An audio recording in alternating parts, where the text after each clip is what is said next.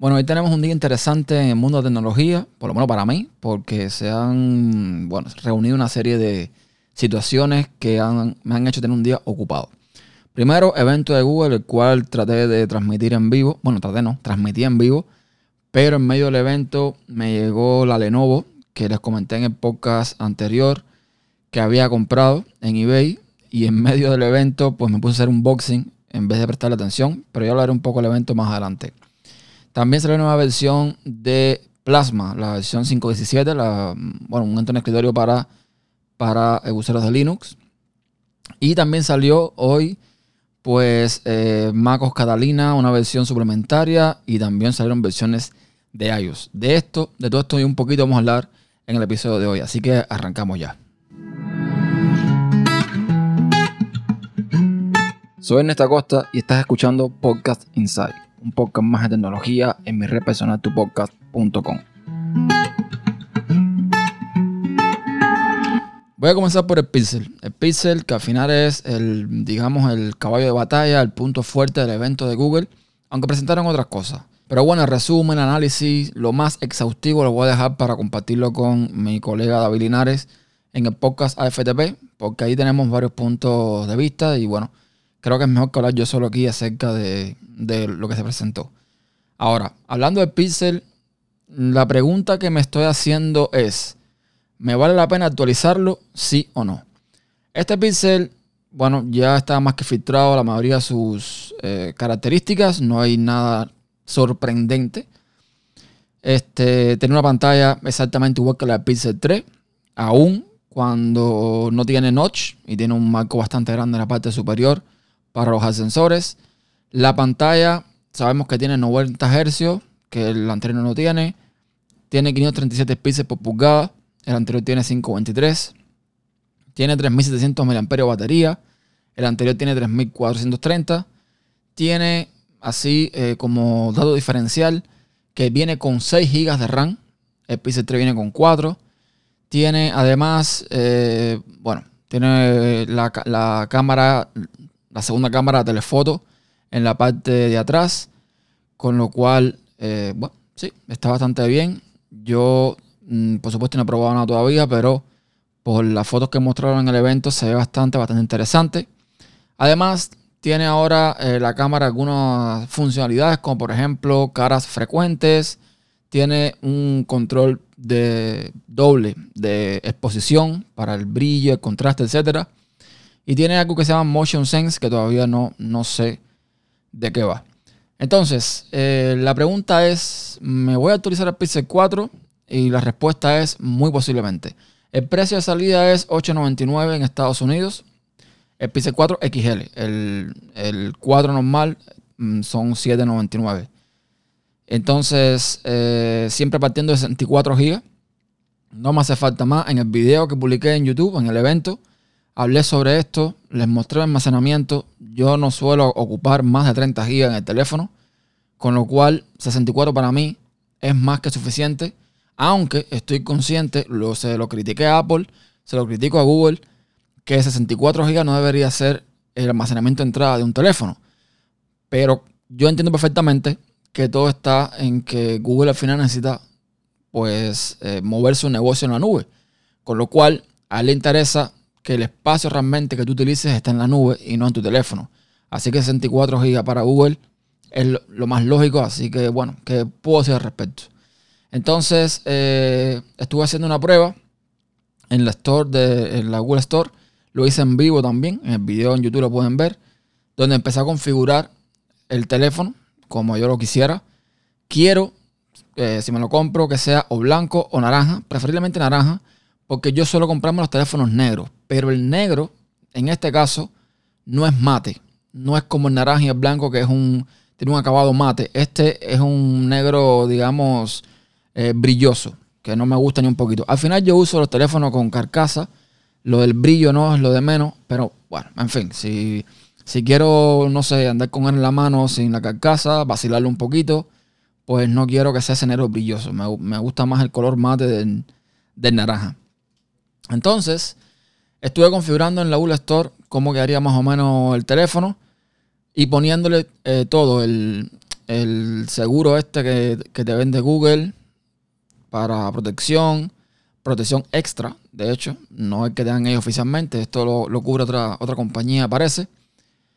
Pues me sale el teléfono en mil y tanto, no llega a ser mil cien dólares, un poco menos, mil cuarenta y algo, me parece, si mal no recuerdo. Déjame revisar, ahora mismo lo tengo aquí en pantalla para decirlo exactamente. 1048 dólares me sale el, el teléfono. Pero, ¿qué pasa? Si yo le hago el trade-in, el devolver un teléfono viejo, pues eh, por el trade-in me cobran más o menos, o sea, me devuelven, no me cobran, me devuelven más o menos 140 y tantos dólares, que sería el trade-in del Pixel 2 XL que tiene mi mujer ahora mismo. Ella se quedaría con el 3, yo me quedaría con el 4 y el 2 lo devolvería. Ese 2 también tiene seguro, siempre le pongo seguro a los teléfonos, con lo cual, quitando el dinero del trade-in y quitando el dinero que me van a devolver por el seguro del Pixel 2 XL, que nunca lo utilicé, el Pixel 4 me debe estar saliendo en 750 dólares más o menos. Google permite pues pagar estos dispositivos a plazo sin interés, mm, sin interés alguno, con lo cual eh, está bien, porque por ejemplo en el caso del, del Pixel, del XL, tú puedes, eh, digamos que pagar, eh, bueno, por el, el Pixel normal, 33.29 al mes por 24 meses o 43 y tanto al mes por 24 meses si es el caso del XL. Con lo cual, mira, mm, genial. Yo voy a probarlo. De todos modos, tengo 15 días para probarlo, eh, regresarlo si no me interesa y, ya vemos, ya veremos qué hago con esto.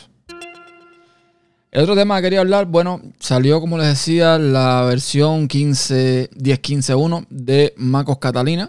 Esta versión, los cambios que indican es que mejora la estabilidad al instalar MacOS Catalina en un Mac con poco espacio de almacenamiento.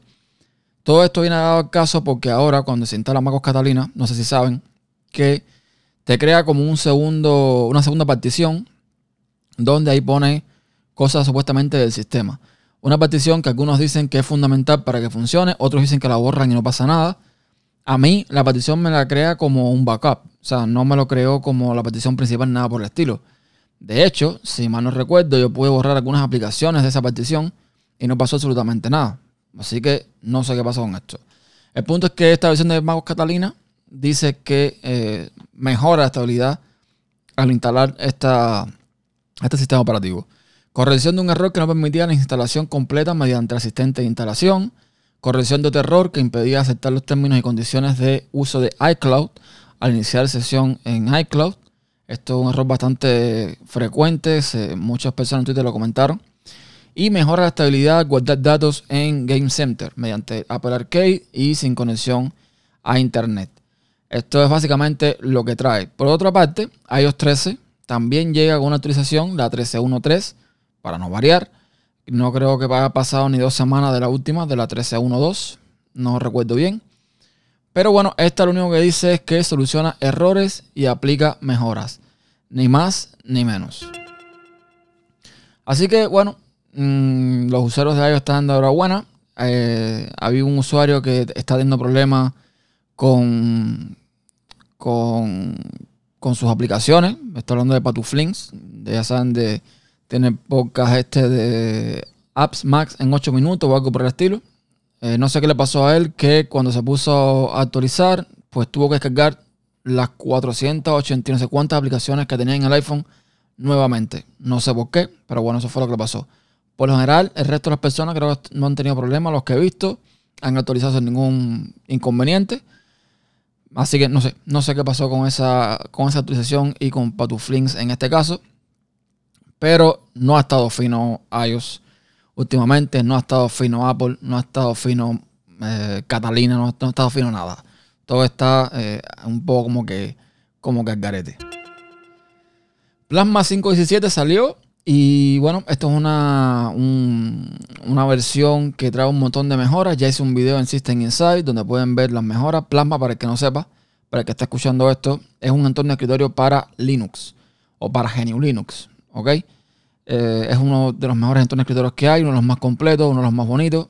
Y hoy salió la versión 5.17, que entre otras cosas, entre muchísimas cosas que incluye, creo que lo más importante o una de las cosas más importantes es que el, digamos, la velocidad de arranque del escritorio se ha visto mejorada, ya que desecharon algunos scripts de inicio de sesión que funcionaban con Bash y los implementaron usando C++. Así que esa es una de las mejoras que tiene. De hecho, la mejora es bastante evidente. Yo la veo cada vez que entro al escritorio. Es súper rápido y si usas un SSD, muchísimo más rápido todavía. El último tema que quería comentarles acerca de eh, la Lenovo. La Lenovo que ya les dije compré en eBay por unos 120 unos 124 dólares más o menos, más la comisión, más no sé cuántas historias, 135 dólares.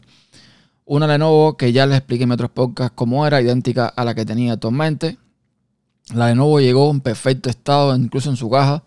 El vendedor decía que era de uso, parece nueva, prácticamente nueva nueva de que cuando me puse a desarmarla para ponerle la batería nueva que le compré y cambiar el disco 1 tera y el disco SSD de la Lenovo vieja para, para la nueva, todo estaba impecable. Los pegamentos en su lugar, eh, en fin, impecable, impecable, impecable. Así que la abrí con muchísimo cuidado. Seguí el procedimiento que conozco, que he hecho un millón de veces y todo bien. No rompí ningún plástico, no rompí ninguna ninguna pestaña plástica, nada, todo perfecto. Le puse el disco eh, CCD, le quité el, de 24 GB que trae, es un disco CCD caché. Le puse el 850 Evo de Samsung que tenía en la antigua. Le cambié el disco que trae mecánico de 650 GB, le puse el mío de otro lado de un tera. Le cambié la batería, le compré una batería nueva. También se la cambié porque la que traía mm, duraba apenas dos horas. Y lo último que hice ahora fue instalarle Linux nuevamente para que, eh, bueno, la forma de completa, le puse cadeneón y ahí está eh, funcionando perfectamente. Antes de hacer esto, eh, probé con el Windows que tenía instalado en el disco duro, sin ningún problema, todo bien, todo funciona perfecto. Así que súper contento también con la compra, excelente compra de hecho. Esa Lenovo es buenísima, yo recomiendo siempre Lenovo en cuanto a relación calidad-precio creo que es imperdible.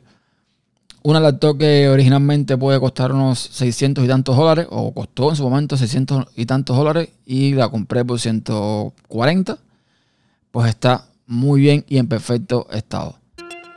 Así que nada, eso es todo que quería comentarles el día de hoy. Ya les digo, un día bastante movidito, con bastantes publicaciones en YouTube, con, bueno, con, con novedades en, la, en el mundo de la tecnología todo perfecto, todo correcto y eso es todo que quería comentarles. Si tienen algo que decirme, ya saben, todos los métodos de contacto están en tupodcast.com barra contacto y me pueden encontrar y contactar si así lo desean y también pueden dejar su comentario en la barra de, bueno, en la barra no, en el formulario de comentarios de este episodio. Gracias por escuchar y hasta la próxima. Chao.